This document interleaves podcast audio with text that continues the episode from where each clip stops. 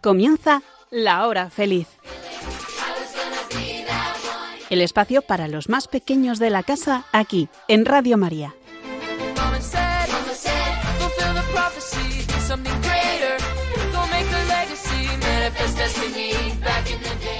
Muy buenas tardes a todos los que estáis escuchando en estos momentos Radio María y sobre todo este magnífico programa de la hora feliz. ¡Oh, oh! Está a punto de empezar. ¿Estás listo? ¡Listo! ¿Palomitas? ¿Con mantequilla? ¿Nachos? ¿Con queso? ¿Salsa parrilla con pajita de regaliz rojo? ¡Aquí! Bueno, pues sí, así es. Aquí estamos ya preparados para pasar un rato de lo más entretenido. Vamos, por lo menos nosotros así lo estamos. Espero que vosotros desde el otro lado de la radio también lo estéis.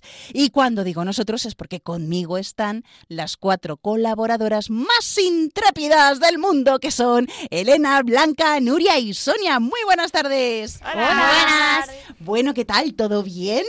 Sí, Sí, muy bien. Muchos deberes, muchos exámenes. Bueno, pero en bien. su línea, ¿no? Muy bien. Pues amiguitos, comenzamos.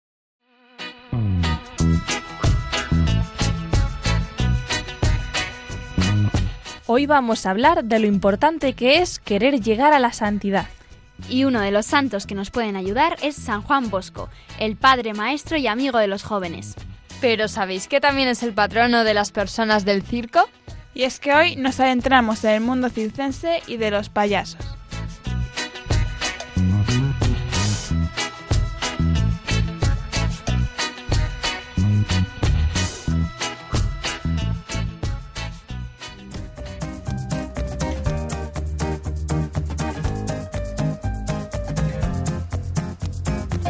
Nunca se logra nada grande sin mucha perseverancia. Santa Catalina de Siena, laica dominica italiana, copatrona de Europa y doctora de la Iglesia.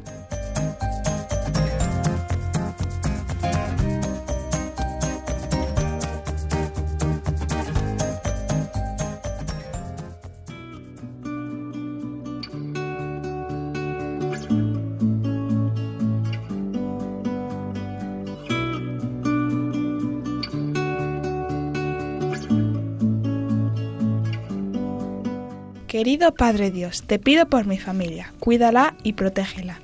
Ayúdanos a imitar a la Sagrada Familia, a ser como ellos y practicar las virtudes de la vida familiar. Queremos ser bondadosos con los que nos rodean y queremos tener la misma alegría que la Sagrada Familia tenía. Sobre todo, bendice nuestra familia para que sea el ejemplo de tu amor en la tierra. Señor, tú eres la resurrección y la vida. El que cree en ti no morirá para siempre. Por eso te pido por todos nuestros seres queridos que han fallecido. Míralos con misericordia, para que pronto puedan gozar de tu presencia en el cielo. También te pido por las almas del purgatorio y por aquellos por los que nadie reza, que tu amor inunde sus almas. Amén.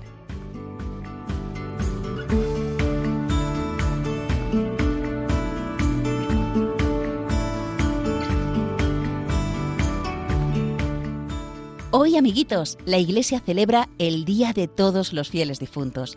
De esta manera recordamos la muerte y la resurrección de nuestros seres queridos. Celebramos la esperanza de una vida con Dios llena de felicidad y para toda la eternidad en el cielo. Y es un día muy especial para que recemos por ellos. Y además ayer 1 de noviembre celebramos el Día de Todos los Santos para recordar la vida ejemplar de aquellos cristianos que tomaron la vida de Jesús como modelo para la suya. Y eso hizo que sus actos y su oración estuvieran siempre guiados por el amor de Dios. Bueno, pues uno de estos santos es San Juan Bosco, del cual ya os hemos hablado en otros programas de la hora feliz, pero hoy vamos a recordar algunos aspectos de su vida que nos puedan ayudar ser mejores. Lo primero que tenemos que saber es que nació el 16 de agosto de 1815 en Castelnuovo, en Italia.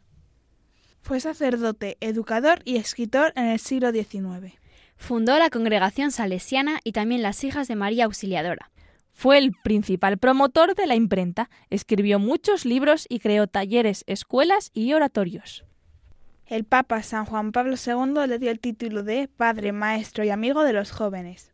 San Juan Bosco usó sus talentos de malabarista, narrador y acróbata para entretener y enseñar a otros. Él creía que Dios lo había bendecido con esos talentos y quería compartirlos. Siempre decía una oración antes y después de compartir esos talentos. A don Bosco le gustaba pasar mucho tiempo con niños desatendidos y huérfanos. Les enseñaba religión, los entretenía con sus acrobacias y les contaba historias que pudieran entender.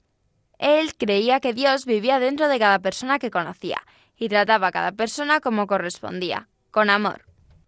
Hay tres palabras que pueden resumir la filosofía educativa de Juan Bosco. Razón, religión y amor.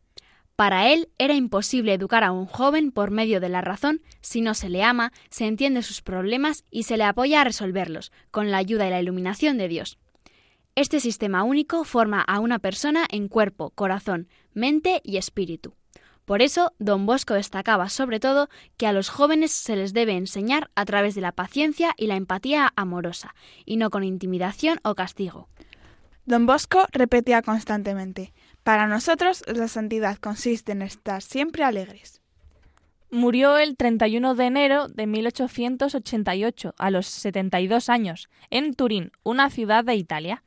Y sus últimas palabras fueron, Quereos como hermanos, haced el bien a todos, el mal a nadie.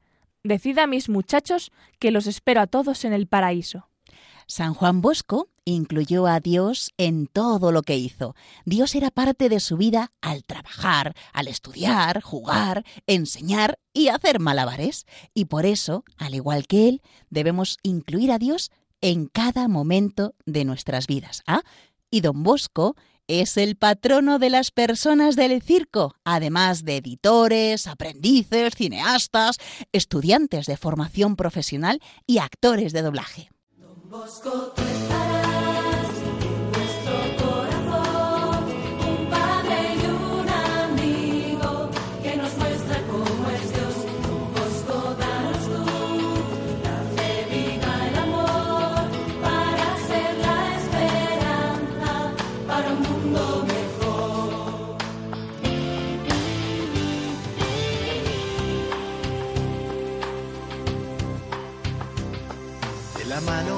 auxiliadora yo también auxiliaré. Al herido, al cansado, triste, levantaré. Corazones, manos, siempre a medias, mi familia quien cuidar. Que sabemos del amor la fuerza para educar. Trabajando por hacer del mundo el cielo que viene ya. Nuestra casa fija en dos columnas, son la madre y el pan. Siendo amables siempre confiando en los demás. Juventud eterna en nuestras venas para cantar.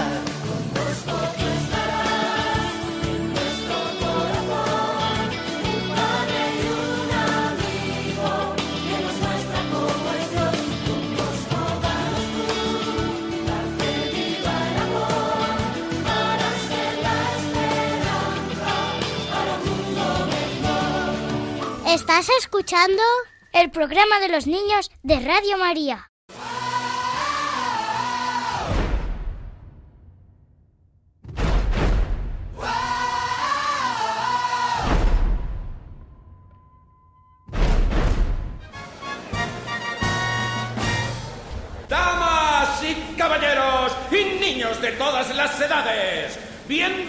Al más prodigioso de los prodigios que el ojo humano pueda contemplar, el mayor espectáculo del mundo.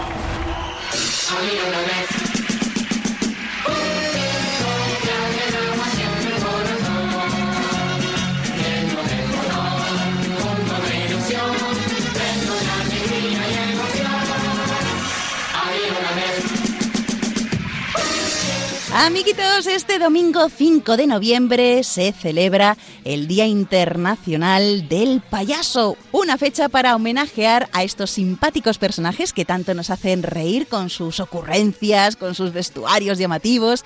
Y la creación de este día surgió en honor al nacimiento del español eh, Emilio Aragón, que encarnó al famoso payaso conocido como Milique, y es por ello que el Día Internacional del Payaso se celebra anualmente el día 5 de noviembre.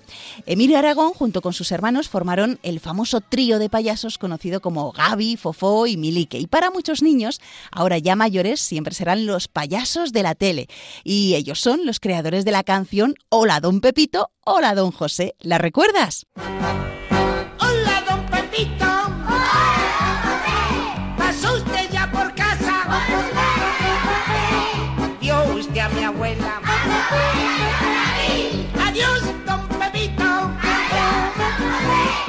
Pues amiguitos, hoy nos adentramos en el mundo apasionante del circo de la mano de don Pepito y don José, bueno, casi, de don José, que es el padre José Aumente, que es el director de la Pastoral de Circos y Ferias de la Conferencia Episcopal Española y que es muy querido por la gente del circo. Ha oficiado algún bautizo, una comunión, incluso una boda bajo la carpa y rodeado de malabaristas, trapecistas, payasos o magos. Muy buenas tardes, padre. Muy buenas tardes a ustedes también. Bueno, y además, desde hace unos años en Radio María, el padre José Aumente tiene un programa que se llama En Camino, donde habla del circo y del mundo de la carretera. Y se emite esta temporada los martes, cada 15 días, a la una de la madrugada. Como yo sé, amiguitos, que a la una de la madrugada tenéis que estar durmiendo, pues también está el podcast de la radio, donde se pueden encontrar todos sus programas, con, con además entrevistas muy, muy interesantes. Bueno, y también contamos con Don Pepito. Bueno, no es Pepito, es Santiago. Santiago Prieto, que es del trío Alonso de Valladolid. Muy buenas tardes, Santiago. Buenas tardes, ¿cómo estamos? Bien, esto es como los niños ¿Cómo del están circo. ustedes? Muy bien. bueno, pues Santiago además también ha colaborado en el programa En Camino y sabe mucho de lo que significa hacer reír a los demás. Así que gracias por estar aquí los dos en este programa de la hora feliz, que es el programa de los niños de Radio María. Y comenzamos con las preguntas que tienen preparadas ya nuestras chicas, Elena, Blanca, Nuria y Sonia. A ver, comenzamos con el padre José Aumente. Eh, bueno, ¿nos puedes contar un poco en qué consiste ser el responsable de circos y ferias? Hombre, con mucho gusto. No tengo que ir a la universidad para estudiar eso, ¿eh? Me lo sé de memoria. Mira, la, la, la iglesia tiene que estar en todos los sitios porque es madre. Y los circenses son hijos de la iglesia porque están bautizados y si no les bautizamos. Entonces es como una parroquia, pero que es una parroquia original, porque es una parroquia entre ellos que está en, en ruedas. Hoy están en Valladolid, mañana están en Madrid, pasado puede estar en Sevilla o en Santiago de Compostela. Entonces, la pastoral de, la, de, de circos y ferias tiene que ser ambulante también, como ambulante son, pues la gente a lo cual va destinada. Todos los niños crecen en ese ambiente y la iglesia se hace cercana cuando lo necesitan en ese su ambiente, porque date cuenta que el circo es como una familia que va de un sitio para otro. Como si un pequeño pueblo se desplaza cada día o cada semana de un lugar a otro. ¿Y cómo llegaste a hacerlo? Pues mira, hace muchos años, muchos, había un sacerdote en Italia que se llamaba Dino Torreggiani y mira por dónde el Señor le inspiró que, que a esa gente había que acercarse y había que llevar a la iglesia el amor de la iglesia en los sacramentos. Entonces, yo la primera vez que me acerqué al circo fue con este sacerdote italiano en, Valladolid, fíjate que se han pasado años. En el año 1970 y no, 67, no 70, 67. Y por cierto, que me pegó una buena regañina el cura cuando fue a celebrar la misa, ponerse la, la casulla, los ornamentos para celebrar la misa del circo, y la casulla que le había llevado yo no era ni bonita ni estaba demasiado sanota. Entonces me dijo, no, a los circos hay que traer de lo bueno lo mejor, en belleza y en limpieza. Así que ap aprendí la lección, hermanita. ¿Y siempre te ha gustado el mundo del circo? Sí, no, no es que te guste o no.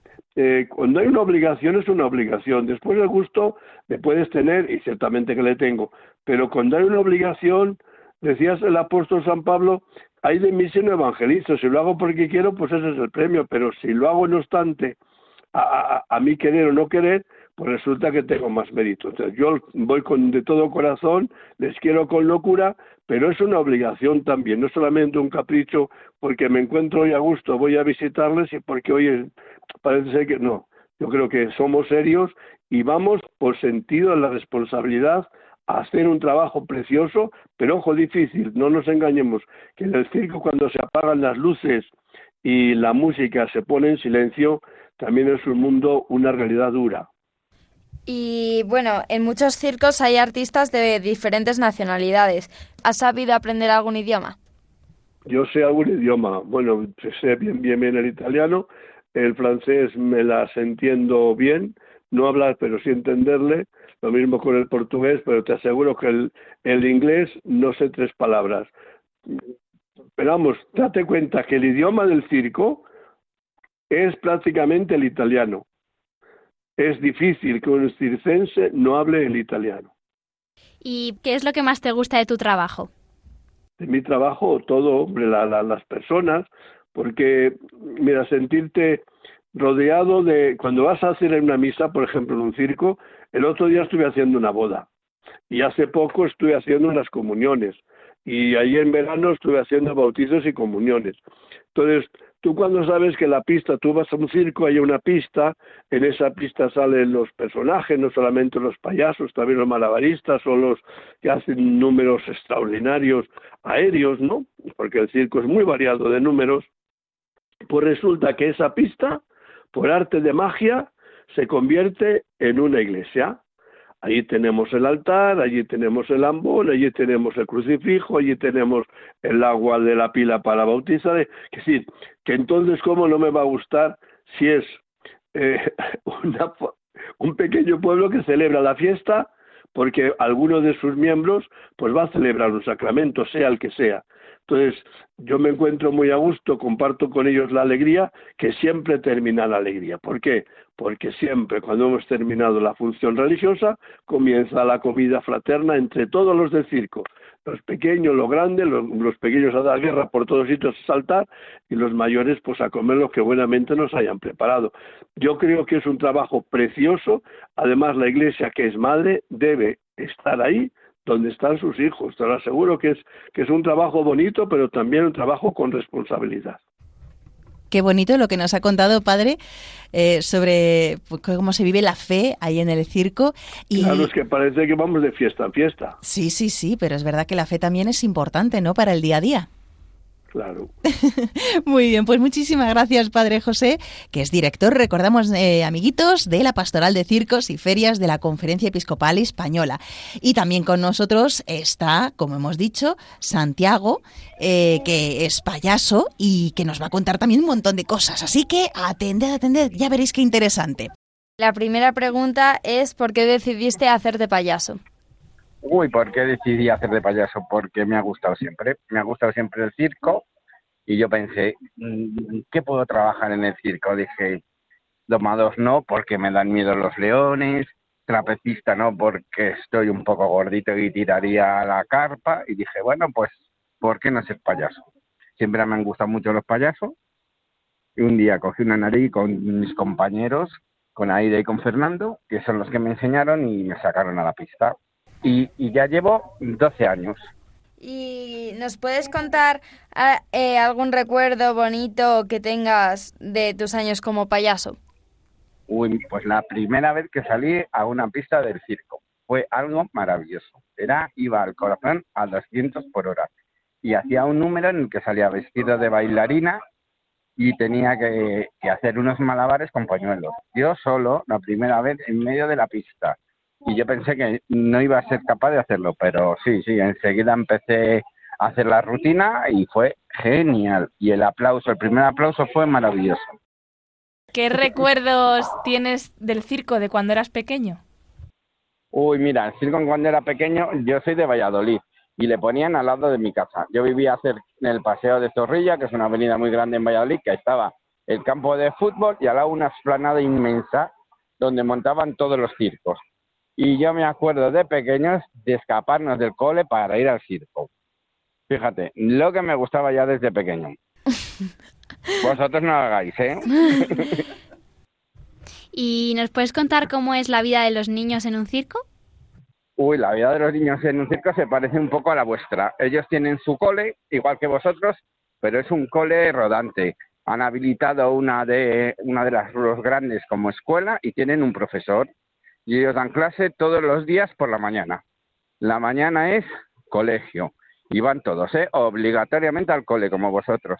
Y por la tarde, pues la dedican a ensayar, porque casi todos los niños, pues les gusta el circo también, porque sus padres trabajan en él y ya van ensayando números, unos trapecistas, otros malabares, contorsionismo, y las tardes las dedican a ensayar. Y, viernes, sábado y domingo muchos actúan también, ¿eh? ¿Y tenéis vacaciones? Claro, tenemos vacaciones. eh. Termina la temporada después de Navidades y tenemos unos meses de descanso.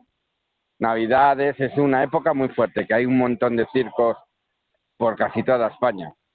Y es cuando más solemos trabajar. En la época de vacaciones, pues aprovechamos para volver a casa, a nuestras casas, a nuestras ciudades, a ver a la familia y también hacemos alguna escapadita a la playa. Por lo menos yo, que me gusta mucho. ¿Y cómo celebráis las Navidades juntos así en el circo? Pues todos juntos. Es un, como una gran familia. Os ha dicho el padre eh, José que somos una familia grande, pues así es. Ese día se reúne todo el mundo en la pista central y preparamos la cena. Cada uno prepara una cosa y cenamos todos juntos. Porque claro, esos días nosotros estamos lejos de la familia. Entonces nuestra familia son nuestros compañeros, que ya además de compañeros son amigos. Entonces nos reunimos todos juntos después de la última función, cada uno prepara un poco y se pone en la mesa común y celebramos una cena de Navidad súper grande, con súper mucha gente. ¿Y los cumpleaños igual? Los cumpleaños igual y hacemos fiestas temáticas de cumpleaños. Sí, sí, sí, nos la pasamos muy bien, ya te digo. Qué guay. Eh, siempre estáis viajando en el circo, pero hay veces que pasáis cerca de vuestras familias. Entonces, cuando vuestras familias os vienen a ver, ¿qué os parece? ¿Os sentís súper felices? ¿Queréis enseñarles nuevos trucos? Claro, nosotros estamos encantados de que vengan a vernos la familia y los amigos. Tenemos familia y amigos por un montón de sitios y cada vez que vamos nos encantan que vayan a vernos. Les enseñamos el circo, les presentamos a los amigos nuevos que hemos hecho, porque cada temporada pues suele haber compañeros nuevos. Unos se marchan a otros circos y otros vienen de otros circos a, a donde estamos nosotros. Y entonces pues es el momento de que está la familia con nosotros de presentar a los nuevos compañeros. ¿Qué cambios has notado en el mundo, en el mundo circense desde que empezaste hasta ahora? Uy, un cambio muy grande ha sido en los animales. Antes sí que sabéis que en los circos había animales. Entonces ahora ya no hay animales y la falta de los animales las hemos tenido que suplir con ingenio y con hacer más números. Porque antes mucha gente iba a verles, ¿no? Y hubo una temporada que como no había animales la gente no venía al circo. Pero ahora otra vez siguen viniendo porque hemos empezado a hacer números nuevos muy chulos. Y es lo que he sido un, ese ha sido un cambio muy grande. El que antes había animales y ahora no. Que los niños de ahora, como los de antes, como los de toda la vida, se ríen de lo mismo. Y sobre todo los papás y los abuelos, que creo yo que les gusta más que a vosotros, el circo. Y además de, de payaso, ¿has hecho algo más en el mundo circense? No, solo he sido payaso. ¿Y qué te hubiera gustado y hacer? Payaso. ¿Y qué te hubiera gustado hacer de haber sido otra cosa? En el mundo del circo, Hmm. pues no sé. Yo creo que payaso, que es lo que más me gusta de todo. Yo creo que somos los más mejores del circo.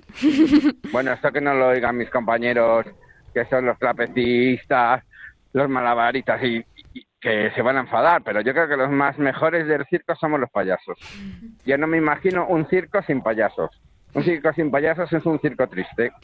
Sí, es verdad. ¿Y eres también payaso en el día a día? ¿Haces payasadas o tienes ese mismo espíritu que cuando actúas? Sí, yo era payaso antes sin cobrar y ahora soy payaso cobrando, ¿sabes? Entonces ha sido genial. Siempre he sido muy payaso en mi vida.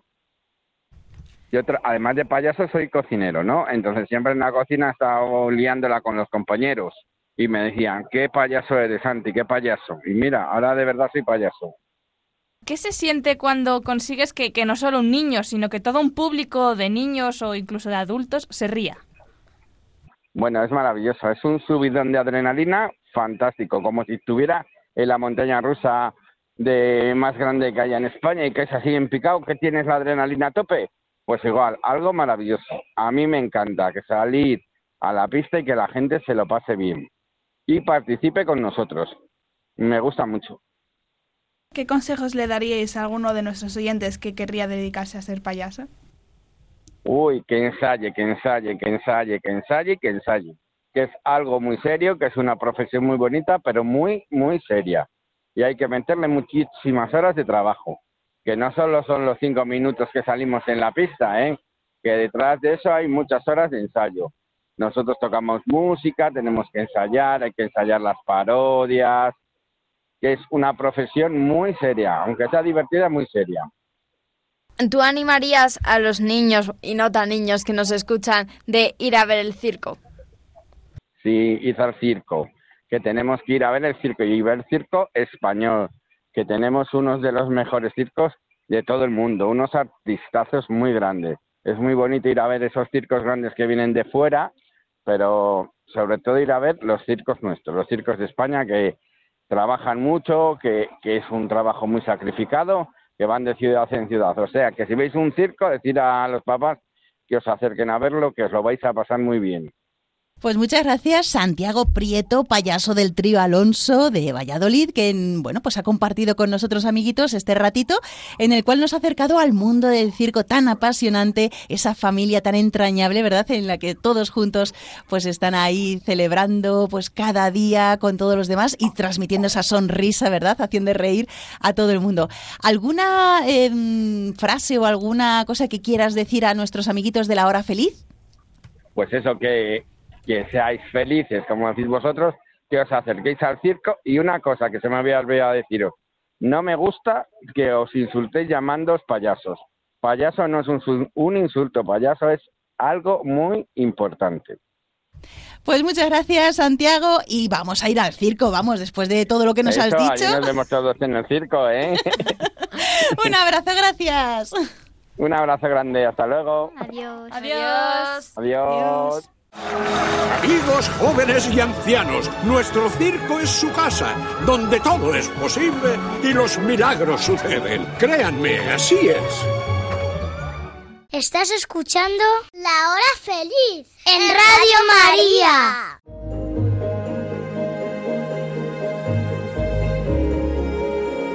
Chiqui Historias.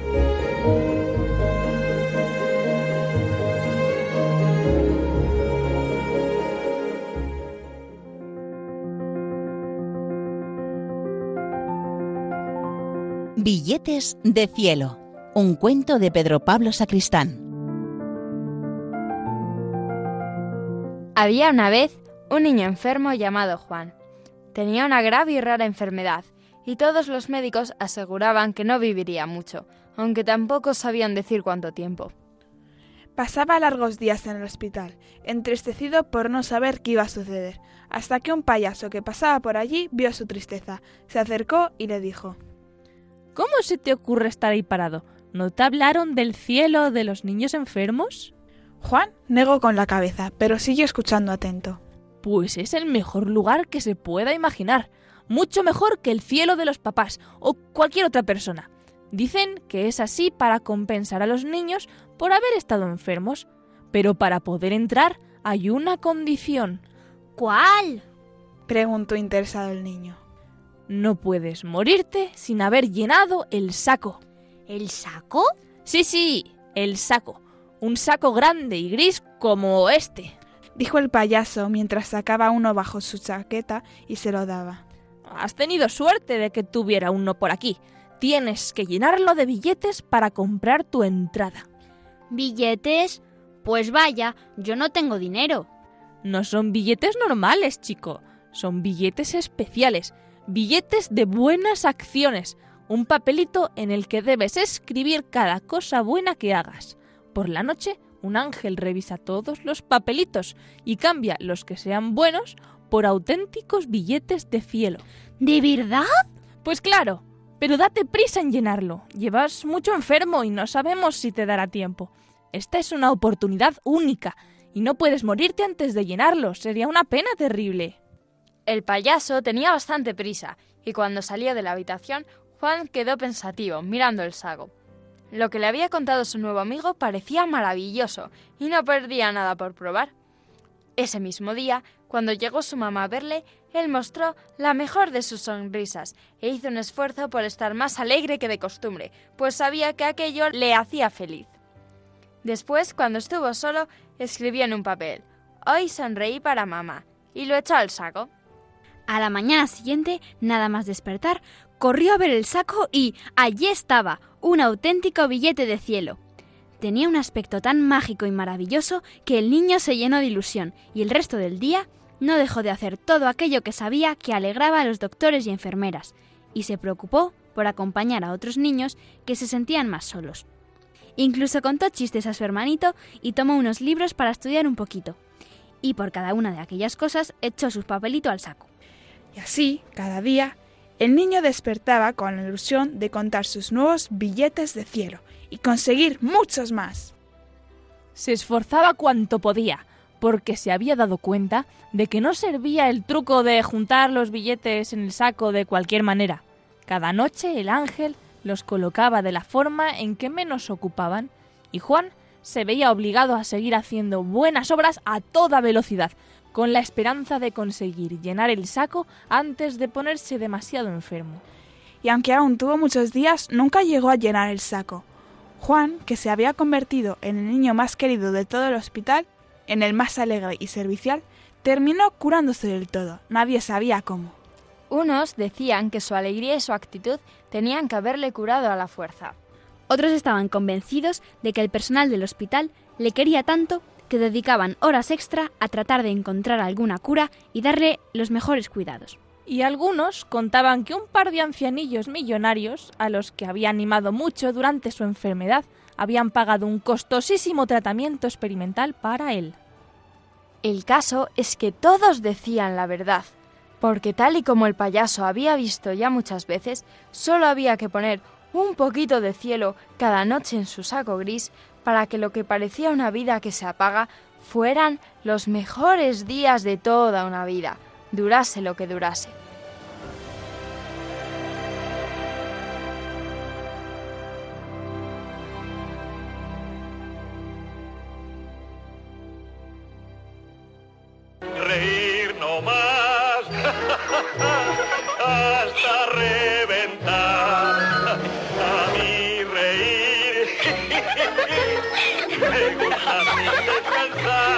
Chistenanzas. Humor me da el más y más reír.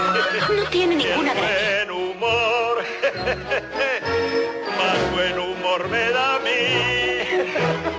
Como me gusta reír, más buen humor me da a mí.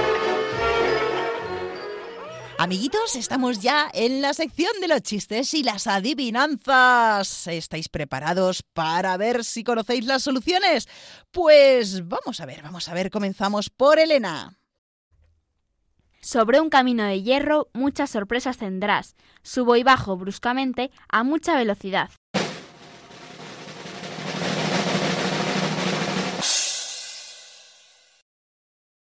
¿El tren? No. ¿La montaña rusa? ¡Sí!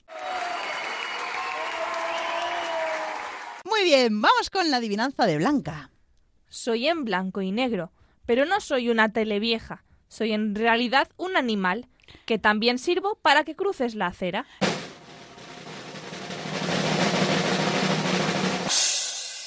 La cebra.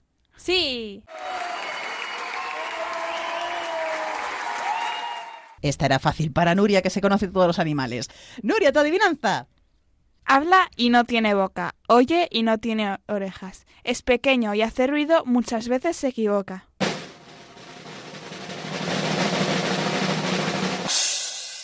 ¿El diccionario? No.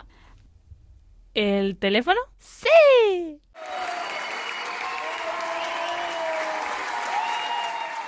Muy bien, vamos con la adivinanza de Sonia. Tengo un sonido tan suave que los bardos me reclaman. Apoyada en el suelo firme, todas mis cuerdas pulsaban.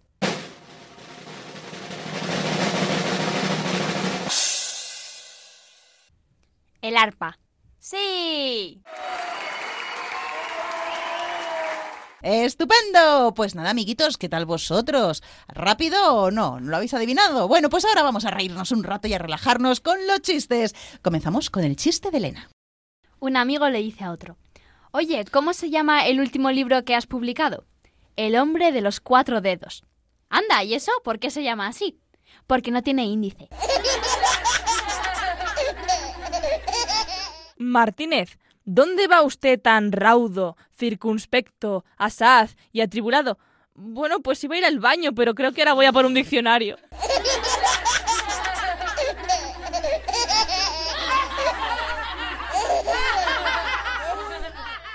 ¿Qué le dice un jardinero a otro? ¿Nos vemos cuando podamos?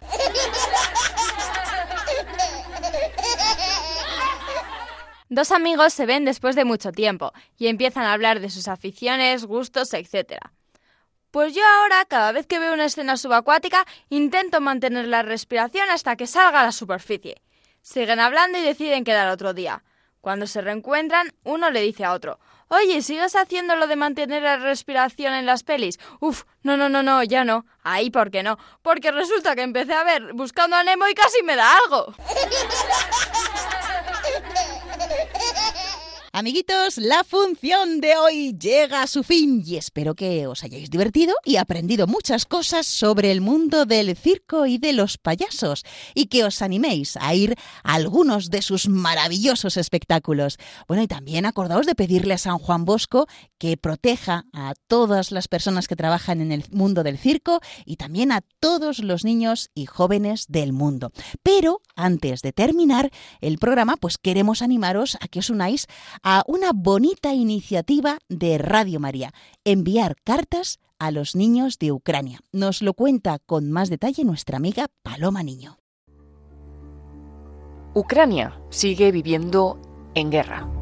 La próxima Navidad será la segunda que celebrarán en medio de tanques y bombas. En esta situación, los que más sufren son los niños.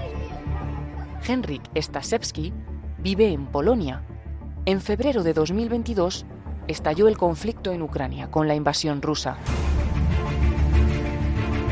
Henrik no lo dudó. Cogió su furgoneta y recorrió miles de kilómetros para sacar de allí a todas las personas que pudiera. Desde entonces ha hecho muchos viajes a las zonas de conflicto.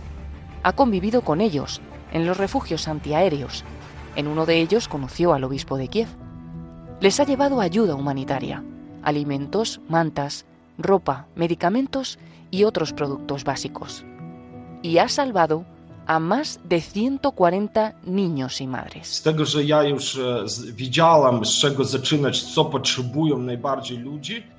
Yo ya sabía qué pasa cuando ocurren estas cosas. Tuve una prioridad. Rescatar madres y niños y llevar los artículos de primera necesidad que ya sabía que se necesitaban. Yo sabía automáticamente que lo que se necesitaba eran medicamentos, alimentos y ropa porque era invierno. Entonces empecé a recoger por mi cuenta todo eso aquí en Sopot para llevarlo. Henrik ha dedicado su vida a esta misión.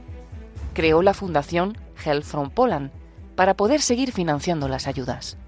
En Sopot, Polonia, colaboran con él las hermanas de la comunidad misionera Servidores del Evangelio de la Misericordia de Dios. Ellas nos han llevado hasta Henrik, que esta Navidad se va a convertir en un nuevo San Nicolás. Henrik nos prestará su ayuda y su furgoneta para llevar a los niños de Ucrania las cartas y dibujos de Navidad que nos hagáis llegar hasta Radio María.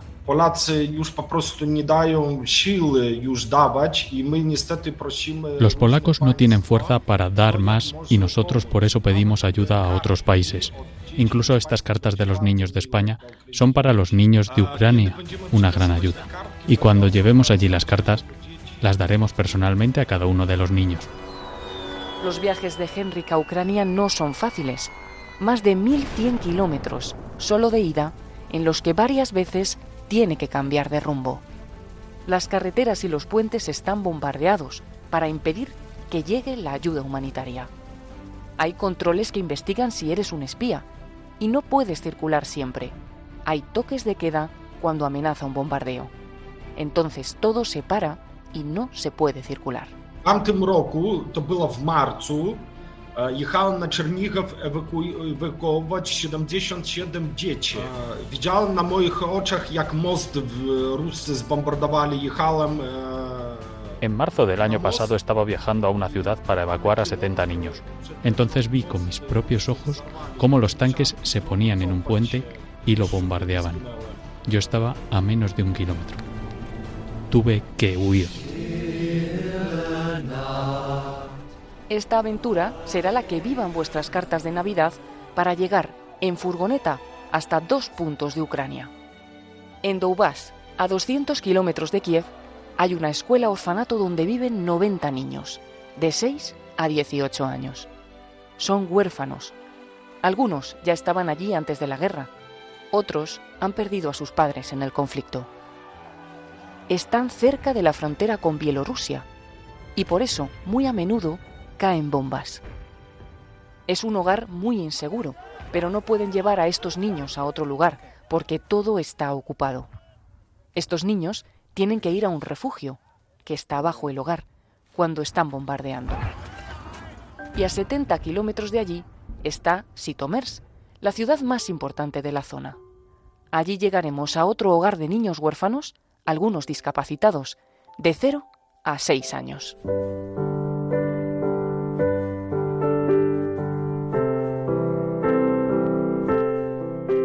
Desde la Hora Feliz, programa infantil de Radio María, queremos acoger la llamada del Papa Francisco, que en la Navidad de 2022 nos invitó a vivir una Navidad humilde, a tener a los ucranianos en el corazón y a hacer por ellos un gesto concreto de generosidad.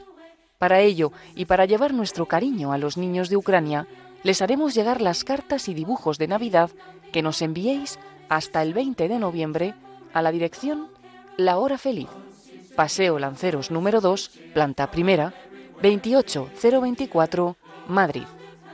Para que las cartas puedan ser traducidas a estos niños, este año os pedimos que enviéis vuestras cartas y felicitaciones en inglés.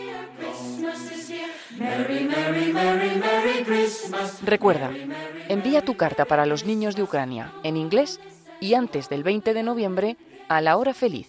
Paseo Lanceros número 2, planta primera, 28024, Madrid.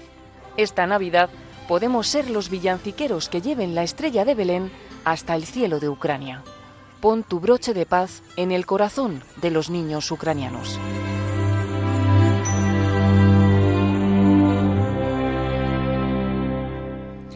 Pues nada, amiguitos, animaos a escribir unas pocas líneas a los niños de Ucrania que os puedan ayudar vuestros papás o hermanos que sepan un poquito más de inglés, porque seguro que les hará muchísima ilusión recibir vuestras cartas y encima saber que hay niños de España que se acuerdan de ellos en esas fechas tan especiales.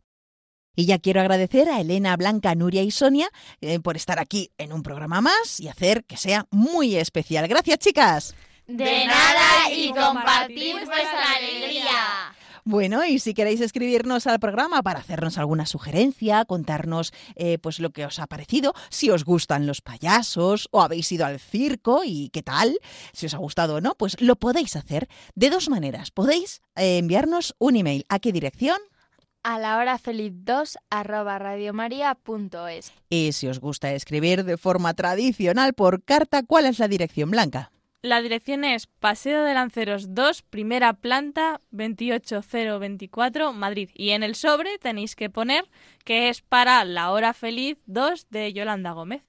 Muy bien. Y si queréis volver a escuchar de nuevo este programa u otros anteriores, pues lo podéis hacer en el podcast de Radio María. Para ello tenéis que entrar en la página web www.radiomaria.es y buscar La Hora Feliz de Yolanda Gómez. Bueno, y también nos podéis encontrar en Apple Podcasts, en Google Podcasts y en Spotify. ¿Y vosotros sed buenos? Sí, sí se puede. Sí se puede. Un fuerte abrazo para todos y sed felices. Así concluye La Hora Feliz, el espacio para los más pequeños de la casa aquí, en Radio María.